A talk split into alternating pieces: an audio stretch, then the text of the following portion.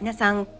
こんばんは。矢野幸子です。ちょっと喉がイガイガしておりますがだいぶね、えー、治ってきて声も普通になってきましたがね今日はちょっと鼻声かもしれないですが、えー、全然ね大丈夫なんでね。はい。もしかしたらお聞き苦しいかもしれませんけれどもお付き合いください。えっと今日は水曜日ですね。私は普段は水曜日は基本的にレッスンはないんですけれども今日はお盆休みのあの先生のね、えー、代行を引き受けましてなんとヨガを3レッスン連続でやってまいりました。はい。施設を移動してですね2レッスン1つ目のジムで、えー、1レッスンを別のジムでというふうにやりましてちょっとこれ私には初めてのチャレンジだったんですね。はい、実はね、まあ、1日3レッスンやって施設をこう移動しながらやるっていうのは全然あの初めてではないんですね1つ目のジム2つ目のジムまた1つ目のジムに戻るみたいなことをやったこともあるのでそれはあのできるかなとは思ってたんですけどこのヨガというのがね私にとってちょっとちょっとハードル高かったんですね。なんででしょうね。これ多分気分の問題だと思うんですけど、まあ、ボディパンプとかボディステップとかは、まあ、プレコリオで曲はまあ提供されると。で覚えてそれを組み合わせは自分でこうね、えー、書いたりしてミックスしたりしてそれでお客様の前に披露するっていう感じですけどもヨガの場合はもう完全オリジナルでねあのしかもゆったりヨガとかねあのいろいろそのね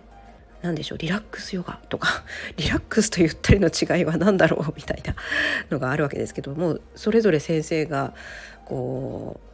う名前つけてやってるわけじゃないですか。で私はまあなるべくその先生のレッスンに前に出たことがあるのでその辺のお客様の感じもあの掴んでなるほどあんまりきつすぎる動きじゃない方がいいなとかうん、リラックスって言って肩周りかな腰回りかなみたいなそういうのをこう考えながらまあ今日のお客様どうかなみたいなそういう感じであの、まあ、自分なりに流れを考えてこう指導していくって感じですよね。これまあヨガの先生にとっては当たり前なのかもしれないですけどあらかじめ流れを決めておくんだけどちょっと時間調整とかお客様の様子とかで変えたりとかしますよね。うんなんか流れとか少し変えたりとかだからもう決め大体決めててもやっぱその場で変えたりもするとなるとああちゃんとできるかなとかそういうのがちょっと私にとって不安要素なんですよね。うん、でなんか大丈夫かなとか思いながらやったところできました。はい、できました。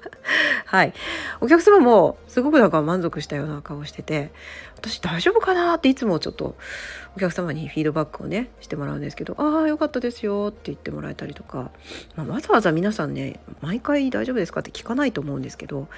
まあなんかこう反応を見ると結構ニコニコしてくれてたりわあ気持ちいいなっていう顔をしてくれてたりあの足がねちょっと伸びない方もいらっしゃって膝曲がってたりする方も中にはいらっしゃいましたけど、まあ、そういう方もあの無理なくやってくださいっていう声かけをしながらねあのできたと思います。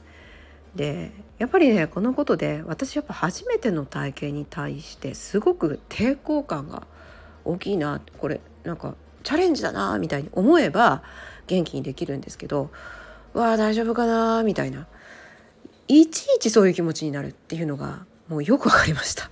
はい、であの毎回ですねあのチャレンジしたことっていうのが振り返り事項にあるのであの実は朝そのチャレンジしようと思ってることについてもう書いちゃうんですよ。私。で今日夜振り返った時にチャレンジしたっていう気持ちになるだろうなっていうことを朝のうちに書いておいてよし頑張るぞみたいな感じでね。で夜もう一回見た時にああ実際チャレンジした。ああ私やっぱりできたなみたいな感じにこうやってるんですねだから予定日記みたいな予定日記を書いてあ絶対これ大丈夫ってチャレンジしたって気持ちになるぞ私絶対うまくいくぞみたいなこれ予定日記すごくいいなと思ってて朝も予定こう書いてしまうと。でそうすると本当に本当にそれが何でしょううまくいくんですね。でこの間はちょっと話ずれちゃうんですけどあ娘と楽しくおしゃべりしたって書いといたんですよ。まあ、チャレンジというかねあのオキシトシンのところとかにね。うん、でそしたら本当にねあの楽しかったです。あのその日娘はまたダラダラして塾にも行かずに勉強もせずにっていうふうになってたんですけど私はそれを見ても楽しくおしゃべりできましただからこれ予定したこと書くってめっちゃいいな気持ちもね良かった日記みたいなものを私書いてるんですけどそれもあ今日は楽しくおしゃべりできたって書いたり今日はコーチングうまくいったとかって書いたら本当にうまくいくんですね。うんこれめっちゃいいなと思ってで今日もそのねあのレッスンの話に戻りますけどまあ3つ連続だとなんか失敗したらちょっと次のレッスン間に合うのかなみたいな。で私は車で移動してるのでまあまあ交通渋滞とかね事故とかがなければ普通には行けるんですけどあのイメージングしてねシミュレーションしてね何分に出たら何分に着くなそしたらここでこういうふうにスタジオを開けて呼び込めばいいなみたいな話を考えておいたら本当にそれよりも早く着いてしまってあ余裕じゃんってトイレに行けたとかね そこでちゃんと準備をしてあちゃんと身支度も整えて鏡を一回見ることができたみたいなねそういう余裕が生まれました。やっぱりこうねちょっとチャレンジだなと思うことをシミュレーションしておくとまあ私の場合ちょっと不安が大きいっていうのはちょっと問題かもしれないですけど不安が大きいからこそチャレンジだって思ってちゃんとシミュレーションするそうするとまあね行き当たりばったりで何でしょう焦るとかいうことがないからこれは私の何というかいいとこですよね。うん、なんで不安になるかっていうとちゃんとうまくいかせるために私は不安になってるんだなっていうのが分かりました。うん。それをねお客様に不安を見せたりとかねあの必要以上に不安になってやめちゃったりとかねこうできるか分かんないからやめようとかっていうのは行動を止めちゃうので、まあ、不安すがりすぎずに、うん、ちゃんとシミュレーションをするぐらいの緊張感を持ってねやれば何でしょう無理な計画を引き受けなくて済むと。無理な計画やろうとねしなくていいですからできることはちゃんとやりましょうという感じでね。